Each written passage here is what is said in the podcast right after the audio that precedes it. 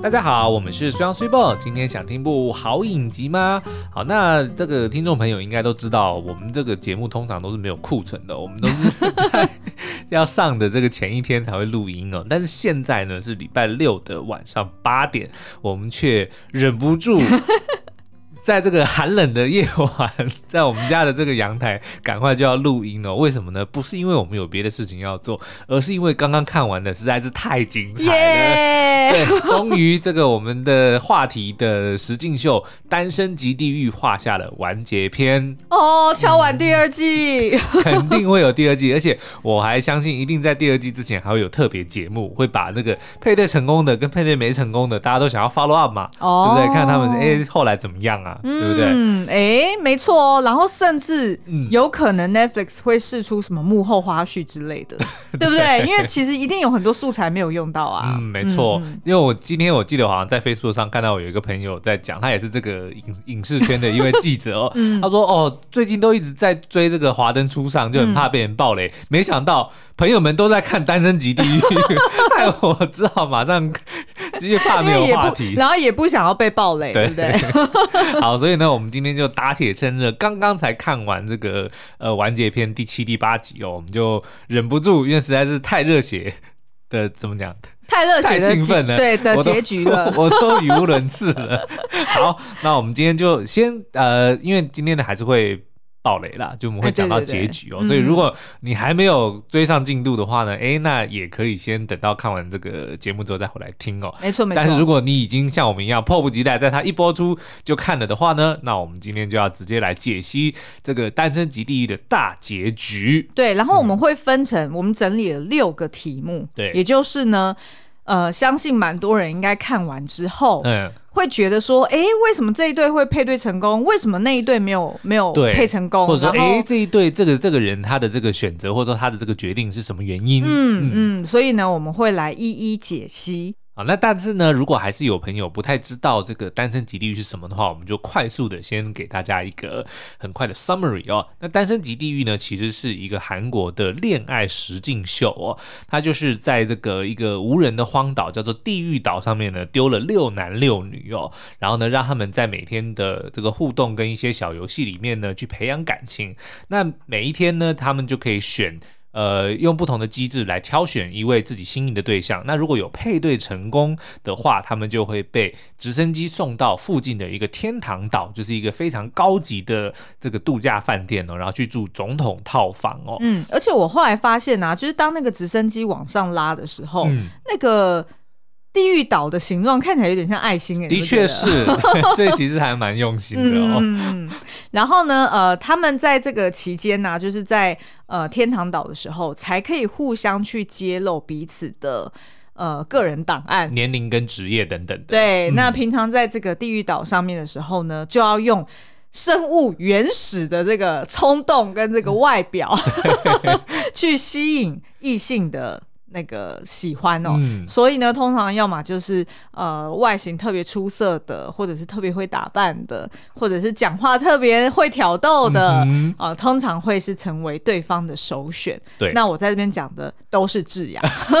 OK，好，那这个第七、第八集呢？当然，因为除了完结篇以后，呃，完结篇他们就是最后会决定说，哦，哪哪一对会真的会配成情侣，然后两个可以可以一起离开哦。那没有被选中的呢，就会被孤零零的丢。就在荒岛上面，让空拍机拍着他们这个可怜孤独的 这个背影身影。对，所以第七、第八集呢，当然这个大结局是一个亮点，嗯、但是呢。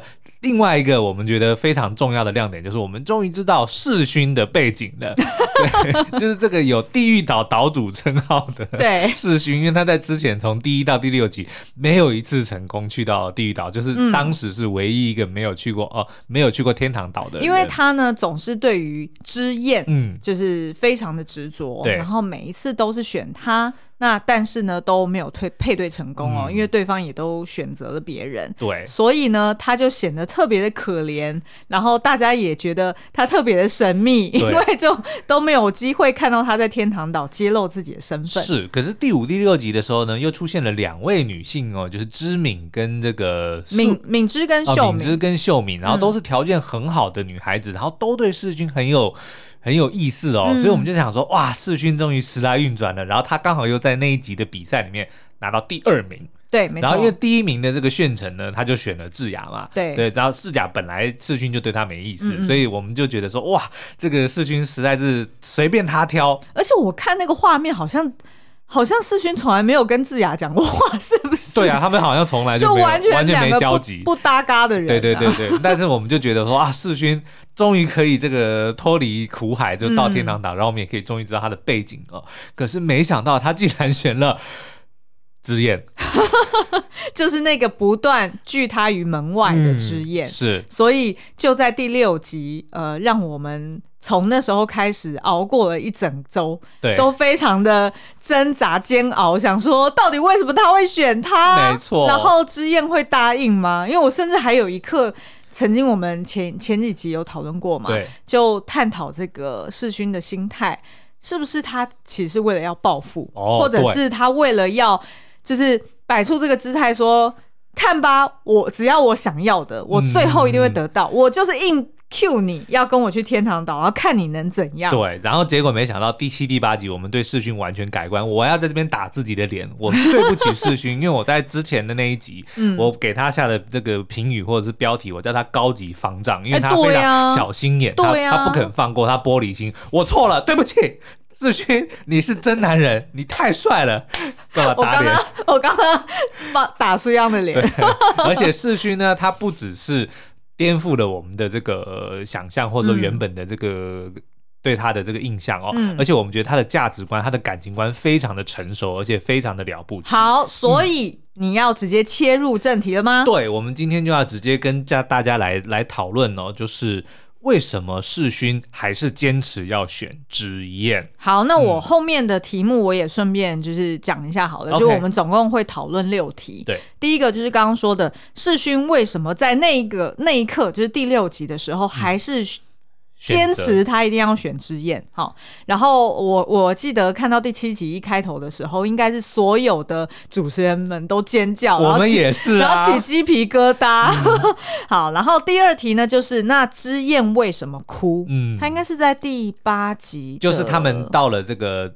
天堂岛第三次，因为后来还发生了一次，对，知燕可以选择的时候，知燕选择了世勋，也就是说，他们两个人连续两天晚上都去了天堂岛。对，但是没想到在第二个晚上的时候呢，知燕跟世勋在吃晚餐的时候，知燕却突然哭了起来。嗯，然后我们就会跟大家来解析为什么他会哭。好，然后第三题呢，就是秀敏。嗯，秀敏就是那个笑起来有酒窝的大家闺秀，对，然后呃，也是一开始就是对于世勋非常的有好感，因为就是世勋就是常常很照顾他嘛。嗯、那他为什么会在赢了骑马打仗的那一场游戏之后，嗯，他却选择了实训而不是世勋呢？好，然后第四题呢，就是。为什么炫成还是坚持从头到尾都要选智雅？嗯，因为呃，曾经有一度我们觉得，哎，他好像对于议员还蛮有兴趣的，被议员逗笑了。对，可是为什么还是选智雅呢？嗯哼。然后第五就是，那在最后的配对的时候，对为什么智雅会选择贤忠，嗯、而不是选择另外的炫成？我们感觉就是几乎到那一刻，我都还觉得他会选炫成。对。好，然后最后一题就是，那正则跟素颜他们到底是什么时候确认彼此的心意的？对，因为他们后来就变老夫老妻了。对，因为好像我记得好像第五集还是第六集，他们还曾经大吵过一架，嗯、然后很尴尬嘛。嗯。然后那时候那个正则还曾经讲过说：“哦，我现在知道你是什么样的人了。”对。然后素颜还追问他说：“那是什么样的人？”然后正则还是不说好。对，我还是不说好。然后现场一一片寂静。我那时候想说：“天哪，他们两个一定没忘了。”但是没想到后。后来呢，他们竟然还连去了两次哦！这个主持人讲的很妙，说蜜月也不过三天两夜啊，他们居然还去了三个晚上。好，然后到后面呢，哇塞，连。好，好，OK OK、啊、OK OK，我们现在就从第一集开始，第一集开始好吗？很嗨，我就觉得我们两个今天节奏有点乱，因为一直都很嗨。四十岁的那个大叔跟姨母在那边这么开心。好了好了，第一题第一题，我们回到这个整出影集的最大亮点，对，或者是最。呃最启发我们的吧。对，就是除了这些呃娱乐性以外，其实我、嗯、我们觉得真的这一部影集这个实境秀看完之后呢，世勋跟之燕这一对呢，的确让我们觉得，哎，对这个。呃，年轻人的感情，甚至是说对整个爱情有一个蛮不同的观点哦，嗯、甚至说，哎，好像让我们又再次相信爱情。对对，因为真的他的波折，那个过程非常的波折。嗯，然后后面的这个互动呢，也让我们觉得说，它不是只是单纯做一个秀给大家看，嗯、我们真的能够看到这这一个年轻这两个年轻人，他们真心的去交流。对。然后也真的让我们看到了他们很有想法的一面。嗯，嗯，那我们先讲一下世勋的背景好了。原来，原来他真的是一个厨师啊！果然他是餐饮院，他在江南开了一间餐厅哦，嗯、所以真的是多才多艺，而且才二十七岁哎，就自己当老板。嗯、没错，对，然后所以他也会，就是他不仅也要照顾外场，然后主持整个餐厅的运作，他事实上他也会要进厨房，直接自己下厨。所以我们就发现说，哇，难怪他在第一天来到这个地狱岛的时候，马上就是很像是大厨一样，就开始发号施令，然后分配工作，然后自己马上就开始实际的，就是呃煮菜给大家吃，然后每天还变化不同的菜色。好，好，那前情提要呢？当、嗯、除了世勋只有在第一个晚上，当大家说哦，你可以对你自己心仪的对象，凭着第一印象。呃，去写一张卡片去告知对方，就是自己的心意。只除了那一次他是选了素颜之外，后面世勋每一次要在选择或者说在表达心意的时候，他全部都选了之燕。嗯，但是之燕呢，却一直以来都没有对他有任何的正面的回应。对，甚至到后面闹得很干很尴尬的时候，他们两个聊天，之燕还会直接讲说：“我困了。”就就等于是直接告诉那个世勋说，你不要再来烦我了，就我不可能会喜欢你的，就一直这样子到了第六集结尾，好不容易世勋赢得了比赛，然后他可以选择对方不能够拒绝的情况之下，他又选了之燕去天堂岛，然后我们那个时候都以为他是小心眼，他要报复，他这个是恐怖情人，但是没想到他的答案完全跌破我们的眼镜。对，嗯、原来呢。他其实是为了自己要有一个 closure，嗯，也就是说，他要对得起自己。对，他一开始呢，就是呃，当之燕走出来，然后两个人一起爬上那个阶梯，要前往这个天堂岛的时候，我非常欣赏世勋那时候第一句话就是对于呃之燕讲说：“你不要有压力，嗯，因为呢，我今天选择你，我是为了我自己，对，而做出的这个决定，因为这已经是。”他是后来再补充说明了，他说这是他唯一的一次机会，嗯、最后的一次机会，所以他得要把握，因为他也知道已经整个九天八夜，哎，九天八天九夜，反正 anyway 就是整个节目已经要结束了，嗯、所以他剩下的这个唯一的机会，他一定要把握。对，那呃，虽然呢，他就看出来了，他觉得世勋这个人就是可以没有对象，对，但是呢，他不能不对。对方表达心力心意，嗯、而且是要全力以赴的说清楚来。对，他可以今天这个节目结束之后，他空手回家，他没有关系。嗯，但他不能够在离开的时候心里有一个疙瘩，或者说有一些话没有讲明白，嗯、这个是他不能接受的。对，然后呢，他们两个去到这个天堂岛之后，两个人就开始打开天窗说亮话。对，那呃，其实呢，我觉得之燕也是一个聪明人，嗯、他直接就问世勋说：“其实我知道。”你应该是呃第一次选择的是另外一个人，嗯、然后你后来才选择我，然后你还记得就是他们上一次有一次呃那个世勋他一样就是好像是跑步，然后赢得了这个韩式冷面，对，然后呢那时候他就选择了就是他可以选两个女生嘛，嗯、就之燕然后跟智雅，然后两个人一起来他的这个帐篷里面吃韩式冷面，然后那时候呢其实我跟苏央都是猜测说哇。他选智雅真的好有心机哦，这个男的。对，我们都以为说，因为智雅大家都知道，就是条件最好，然后也最勾，然后最多人追的。对，对女性来说就是压力或者说威胁性最强的，嗯、所以他选，我认为那个时候他选智雅去，是为了要告诉之燕说，就给之燕之燕压力，嗯，把一个最强的女生放在那边，对让她就是会有一点点不自在的情况之下，嗯、才有这个。可以见缝插针，哎，对，但是没想到不是。他说，因为那时候他看到知燕跟智雅的感情比较好，他想要约知燕，但他怕他不自在，所以他约了他最好的朋友，就至少在那个当下，嗯、他们感情最好的的智雅一起来，让知燕可以比较放松。哦，我觉得其实现在这样，现在这样回想起来，就觉得哎。的确他还蛮一致的，就是他的人格特质并没有改变，而且他很细心，因为他后来因为。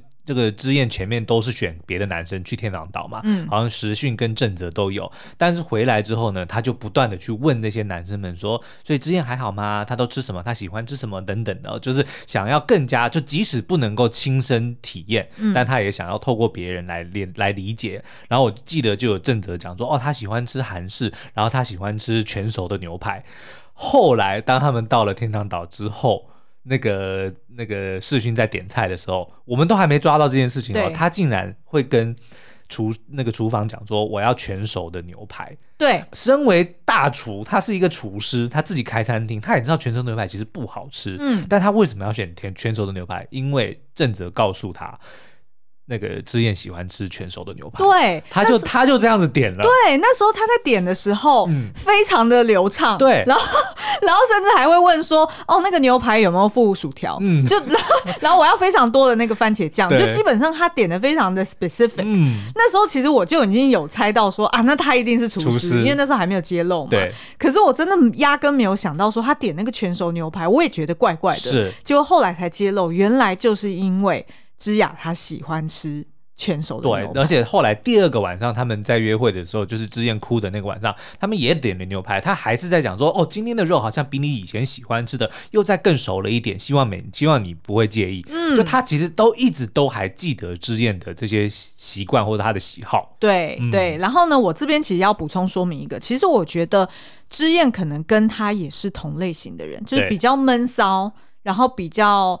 内敛，内敛，然后甚至是可能比较专注一点。对，那之燕呢？其实他有提到一个问题，嗯，问这个呃世勋说：“你还记得那时候我们去吃这个韩式冷面的时候？那那时候我有问你说，就是哎。”就是那时候，好像世勋他有讲说，哦，其实我前面投票的女生跟我现在喜欢的女生是不同的。嗯、然后他很好奇说，那是什么东西让你改变？然后后来呢，世勋就讲说，哦，我要讲喽，就是真正的原因其实很好笑，嗯、希望你不要在意。结果呢，原来是因为之之燕曾经称赞过世勋说，哇。你穿粉红色很好看，对。然后世勋还那时候在那个当下还直接讲说：“哦，那这样子我以后真的都要穿粉红色了。”对，而且刚好世勋他非常喜欢粉红色，他有很多粉红色的衣服。对、嗯。然后之燕那个时候是唯一夸奖说你穿粉红色很好看的人，嗯，他就从那一刻开始他就对之燕改变心意，然后就从此没有再动摇过。而且的确是在那个之前，就是他并没有感受到素颜对他有什么特殊的。嗯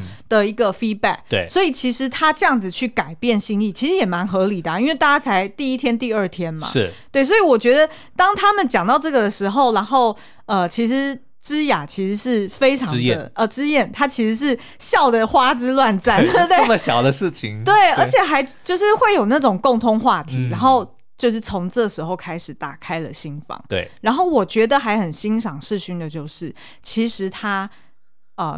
跟之燕一起去到了天堂岛，他其实真的是享受当下，嗯、他真的是为了自己，不仅是跟之燕有一个 closure，对，他自己也非常享受。哦，我要去玩水，嗯、我要去喝酒，我要做什么？然后他大口吃肉，大口吃 所有他喜欢吃的东西，他就是很享受那个当下。而且你知道吗？我觉得他就是因为这样才赢得了之燕的心。嗯，所以我觉得。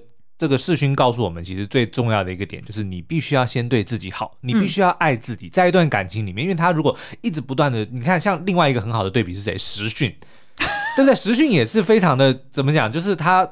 表面上好像很为了对方，很愿意吃苦，很愿意等待，很愿意在那边受委屈。但是问题是你，你这样子其实对方一点都不会 appreciate 你啊，啊对不对？尤其是遇到智雅这一种的，会觉得理所当然。对，就就完全就把你当成是备胎的备胎的备胎，嗯，对不对？但是你看世勋，他其实我想要去天堂岛，我想要吃这些东西，我想要把我的心里的话讲出来，我想要游泳，全部都是以他自己为出发点，但是他却可以让之燕看到说，这个人他在。追求自己的这个自己的幸福的同时，他能够散发出多多有自信、帅气、魅力，而且他因为他本身又很非常贴心，他在追求自己的喜好的同时，他是以对方为出发点，会去顾到，比如说你爱吃什么，或者说你想要聊什么。嗯，而且最重要的一点是他从头到尾都一直告诉之燕说：“你不要有压力，这些东西都是我。”好，说到压力，嗯、我们就来进入到第二题。对，那为什么后来知燕他赢得这个骑马打仗之后呢？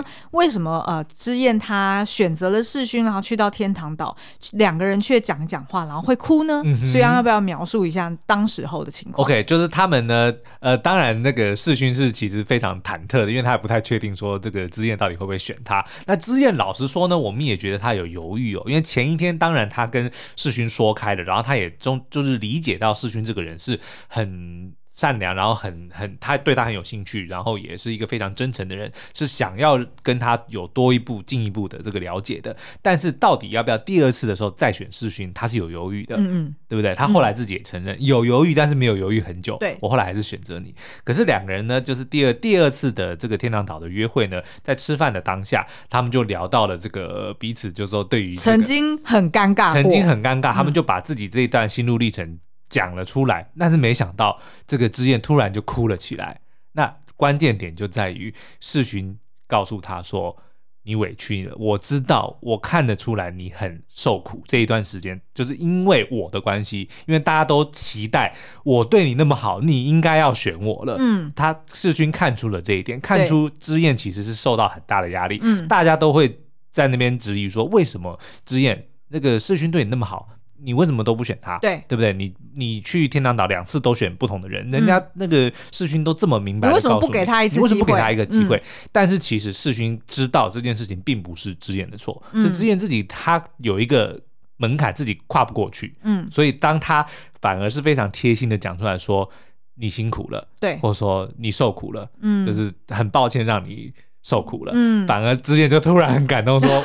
你明白我的心意，你明白我虽然没选你，但是我其实是想选你的。而且我应该是说，之之燕那时候就是直接很坦诚的去讲说，其实我那段期间我压力很大，嗯，但是他又不能直指说就是你的错，是你造成的，对，因为你一直一直在那边。非常对，然后非常的积极，然后在大家的面前，人家一定就会给我同侪压力，说你为什么就不给他？你怎么这么这么不知好歹啊？对对对对对对，对不对？所以他他其实是想要先讲出来说，其实我对于这段经历，我其实是对你不好意思，可是我必须告诉你，我压力其实也很大。嗯那我觉得这件事情是是是，我觉得两个人都很成熟，对对，然后都会去心疼彼此的苦。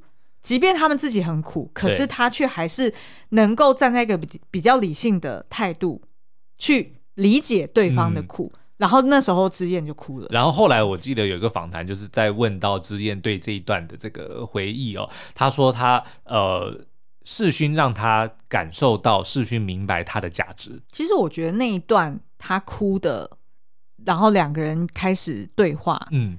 那一段其实让我联想到脑筋急转弯，哦，对不对？就是 Riley，OK，他决定要离家出走，然后后来突然想通，回到家里面，然后跟爸妈沟通，说我为什么这段期间会这么的奇怪，嗯、然后呃，莫名的想要生气，莫名的感到很愤怒，对，就是因为。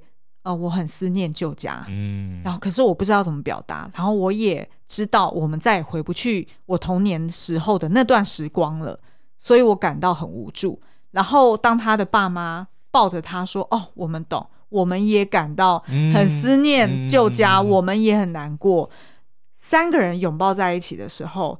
Riley 的脑中就出现了一个新的岛，嗯、对不对？那个新的 island，对，永久记忆的一个，对，或者非常对他人格塑造人格非常重要的一一个新的领域。对对对，然后他们的感情就会更加的稳固，嗯、因为那是他们共同经历过的一个永恒记忆。然后那个永恒记忆其实是彩色的，是复杂的，有欢乐却也有难过。哦、那我我觉得这个就是。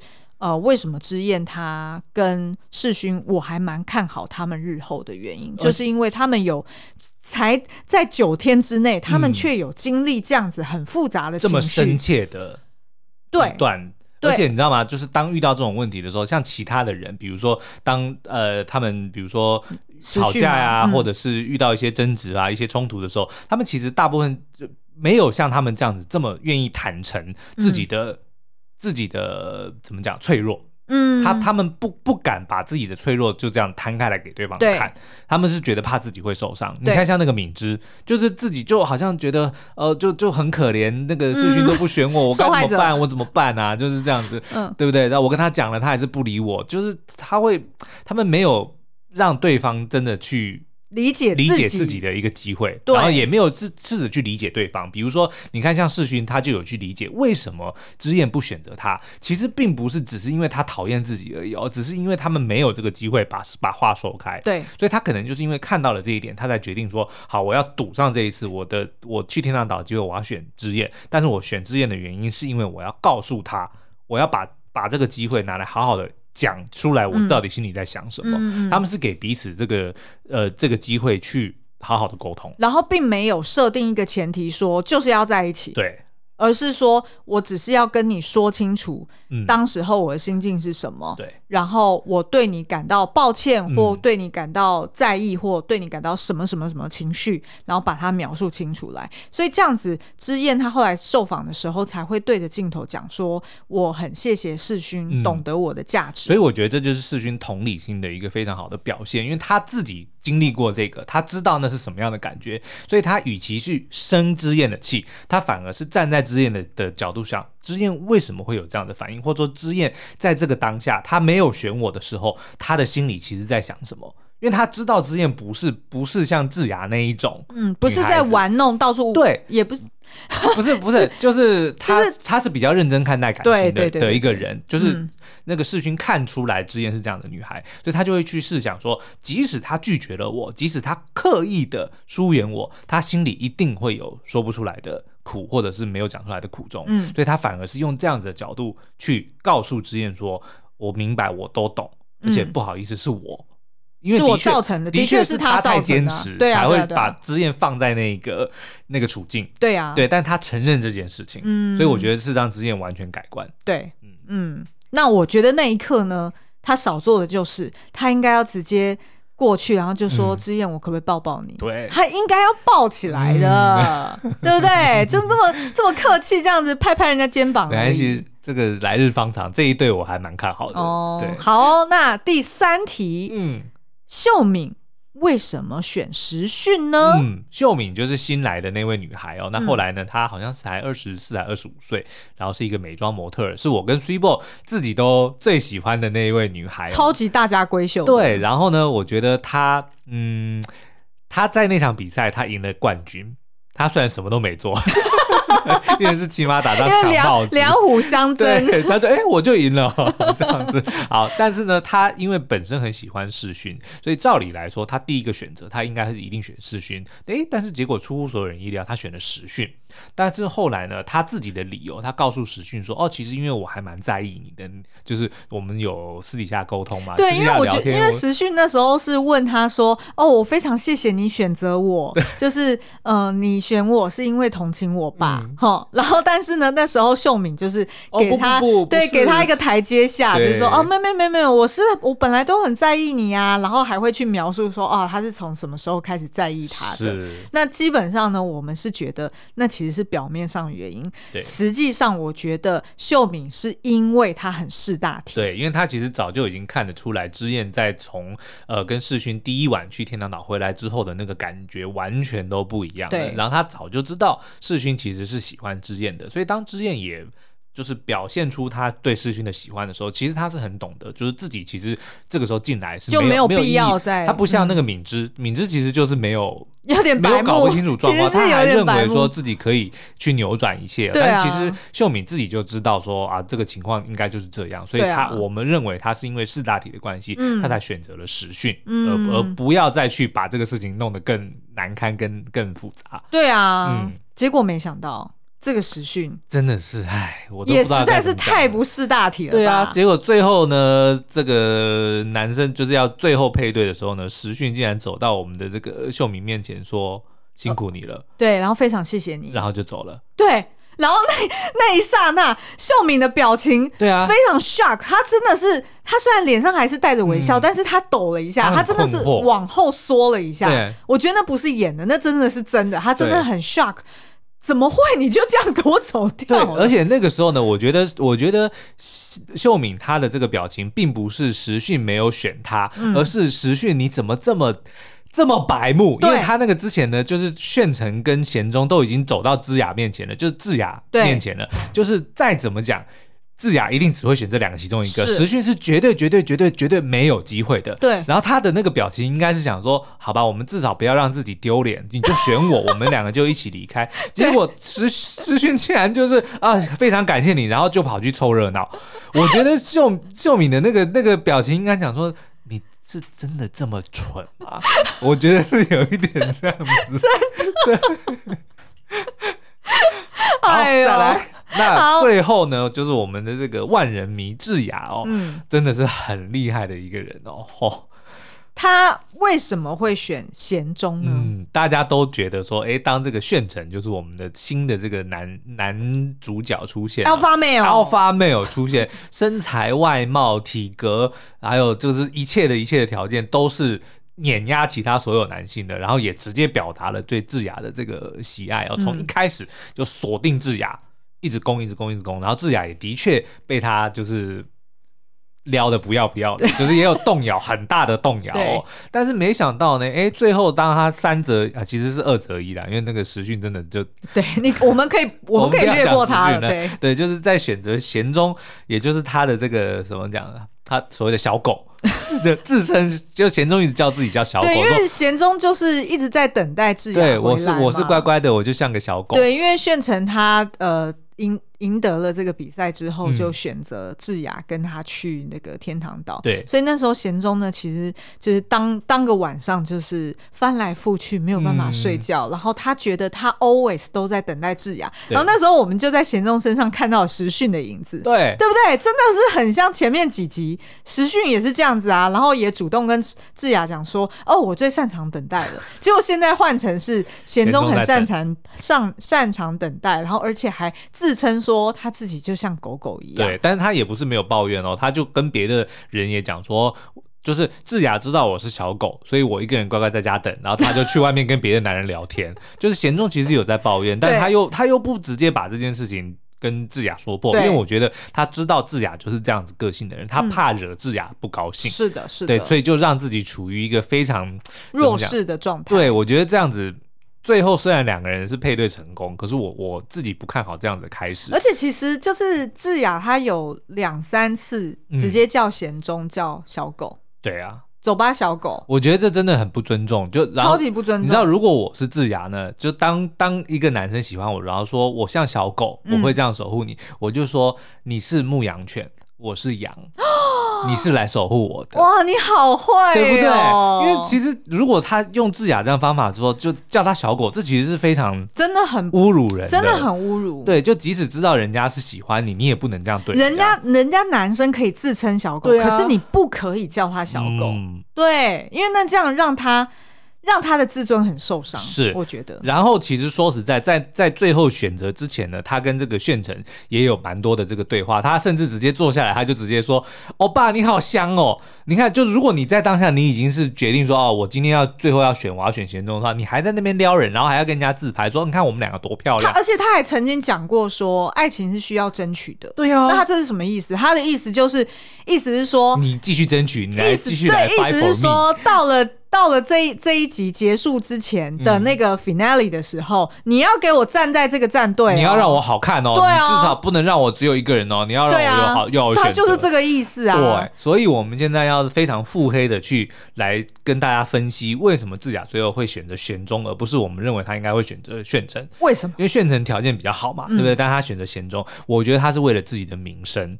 因为贤忠到后期，基本上在炫城出现之后，贤忠马上就变成弱势。但是因为贤忠给大家的印象很好，就是非常的专情，对，然后也很有肩膀，什么都什么各方面也对智雅非常的专情。这样子的情况之下，而且等于是任人宰割，他任智雅宰割 的情况之下，我觉得智雅其实是知道自己如果今天不选贤忠，他会被人家骂，嗯，骂的而且很难听。嗯，对不对啊？你就是一个，嗯，我们就不要不要在这上面讲那些不好听的话，嗯、但是肯定就是会被人家千，就会变成千夫所指。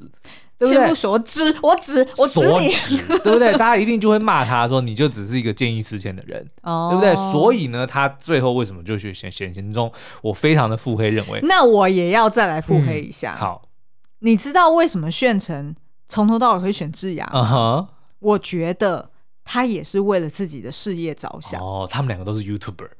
因为呃，他呃，就是炫成，他其实不是 YouTuber，哦，炫成是舞者，可是呢，他的确是在镁光灯前面，就等于是他在社群整个呃，就是环境下，他其实很需要这些镁光灯，okay, 很需要这些讨论度的，对，嗯，所以他是有话题的人。哦。那智雅更不用说，因为他是 YouTuber 嘛，对。对，那所以呢，我觉得这两个人其实老早就有默契。他们得要为了节目效果，嗯，去选择彼此，OK，然后制造一种就是哦，贤忠在旁边等待啊，whatever，blah blah blah，就是有一个讨论的热度在。嗯、他不能让这个节目太纯情，没错，他不能让它变成双层公寓。哎、欸，对对对对对。然后呢，炫成为什么到最后他还是选择智雅？我觉得很合理啊，因为他就是 alpha male 嘛，嗯，那他一定就是在这个节目上，他得要呈现出来说，我当然要追就追大魔王，呃、对大魔王，嗯、然后。至于最后这个大魔王没有选我，没差，doesn't matter 啊，因为我已经在这个节目上面看到我的魅力的。对，嗯、所以我觉得那个他他们两个比对于彼此都是互相利用。你还记得，就是那时候炫成不是跟智雅告白的时候，在最后一刻要选择的时候，他不是跟他讲说，我今天会来参加这个节目。就是我们之前其实就听过彼此，嗯、但是没有机会合作。但是呢，今天我们两个会在这个节目相识，一定有他的道理在。嗯、他不是讲这句话吗？对。然后智雅也站在他面前讲说：“嗯，我相信你说的这个是对的。”然后在那个时候，大家可能都会觉得说：“哦，那他就要选炫成。”对。但事实上他没有选炫成，原因就是因为他讲出那句话说：“哦。”是有道理的，那个道理其实两个人心中的 OS 就是为了我们各自的 career 着想，哦、对不对？那那这样子其实就是呼呼呼应了我的结论，所以他最后选择贤忠就是为了他的名声，是啊，他不能让自己沦为被骂的人。然后呢，之后他们两个邀约不邀约不断，我跟你说，因为因为其实一定会有非常多的那种公开的场合或者是活动，嗯、一定会指明要邀约他们两个一起出现，是或者是一起牵手啊。故意这样子亲亲亲我我的，那贤忠怎么办呢？就是制造一种新闻的花絮而已嘛。对啊，所以我觉得，那我自己觉得贤贤忠就是如果跟智雅要走下去哦，他们因为一开始其实地位就不平等，我觉得其实不太乐观啦。所以我觉得 真的是不太乐观啊，因为一开始就摆明了贤忠就说啊，你想怎样都可以，没关系，我都会乖乖等你。其实他就是这样子哎、欸，是啊，对不对？你去跟别人去天堂岛，你不能把自己当狗，对，你一定要帮自，你就要像世勋一样，你要替自自己争取，你要先爱自己，而且你得要破釜沉舟，你要告诉自己说没有智雅没关系，你要有这样子的这个、这个认知。其实当初世勋就这样，他可以没有之燕，但他不能够不让之燕告诉。明白自己的心意，对他，他做到就是这这一点。嗯、所以贤忠要的话，他一定也得要有失去智雅的这个这个前提来提升自我的地位。两个人至少要在公平的这个地位之下，嗯、才有可能会长有长久。嗯，好哦，最后一对老夫老妻，老夫老妻 根本就是假上节目之名，做度蜜月之时 对的正则跟素颜哦。嗯，好，那正则就是那个开西装店，然后非常我自己认为外形最出。就是熟男外形，对对对，然后还胸毛很长，就大家大家都觉得他里面还穿一件毛衣的那 那一位哦。嗯、好，然后素颜呢，就是整个节目里面的年纪最大的那个神力女超人，三十四岁的大姐姐哦。然后也是 Super 最欣赏的那一位，嗯、就是她不管是呃健康的那个外表，或者她的这个爽朗的个性哦。那我们认为呢，其实正则其实就是一个浪子。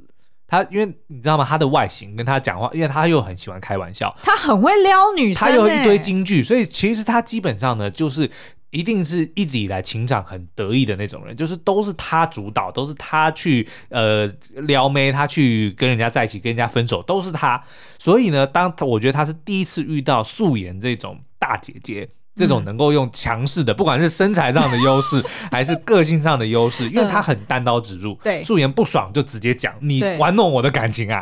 对，他直接这样讲啊，对不对？你这样子怎么可以的？你你怎么可以这样？你怎么可以那样？而且呢，素颜的记忆力很好，对，他可以把他他们两个第一天呃第一次在天堂岛里面讲过的所有对话全部细数出来，是，而且呢，在之后的每一次对话里面都可以再提一次。对，所以我自己认为呢，正则就是因为他从从来没有遇过这种能够把他吃得死死的，能够把他管得好好的一个对象，所以他虽然一开始可能觉得不自在，一开始可能觉得呃好像有点怕怕，有点怕怕的，但是其实他是喜欢的，他是喜欢自己被驾驭的那种感觉，但是因为以前没有女人能驾驭他。直到今天素颜出现了，所以素颜就成功的就虏获了我们正则的心。哇，他们这一对其实也是看的还蛮过瘾的啦。是啊，是没错啊。而且就等于是到最后，素颜根本就是说啊，我就我就不相信你还会选别人，你敢？就觉得他要去走的时候，我都直接觉得素颜会在那个海滩上面讲说，正则，不是他叫阿泽啊，过来。正着就会跑过去。不过我觉得这件这这一次也是对于素颜来说，也是一个个人成长蛮好的经历，是因为他曾经跟世勋曾经有过蛮激烈的争吵。因为呢，素颜那时候就是有点某种程度被正则背叛，对，然后所以他个人处在一个蛮情绪化、蛮低落的状态之下，他去找了世勋，然后那时候他试图想要安慰世勋，然后提醒世勋说：“你不要再死心眼了，就如同我一样。”对对对，然后结果。在当场反而世勋有一点发飙，嗯，因为他觉得他的自尊心有点被受受创了，因为被一个没有很熟的一个女生，你不你根本不理解我。其实说在我们都不理解世勋，我们都以为他是死脑筋，嗯，但是其实不是。世勋真的，嗯，我我真的非常欣赏他，他实在太帅气了。他，嗯，他的那个价值观跟感情观非常的好，他不是自私，但他要先爱自己，对，他一定要确保说他自己能够对得起自己。的前提之下来去谈感情，我觉得这样他才能够确保说他给对方的这个感情是真挚的，而不是哦，因为比如说怕被人家选走，或因为怕自己没有人爱，他并不是用这样子的心情，而是他真的觉得你是一个好女孩，所以我用一个平等的方式、平等的这个、嗯、的这个地位来对待你，我完全坦诚告诉你，然后我也用同样的的同理心去理解你。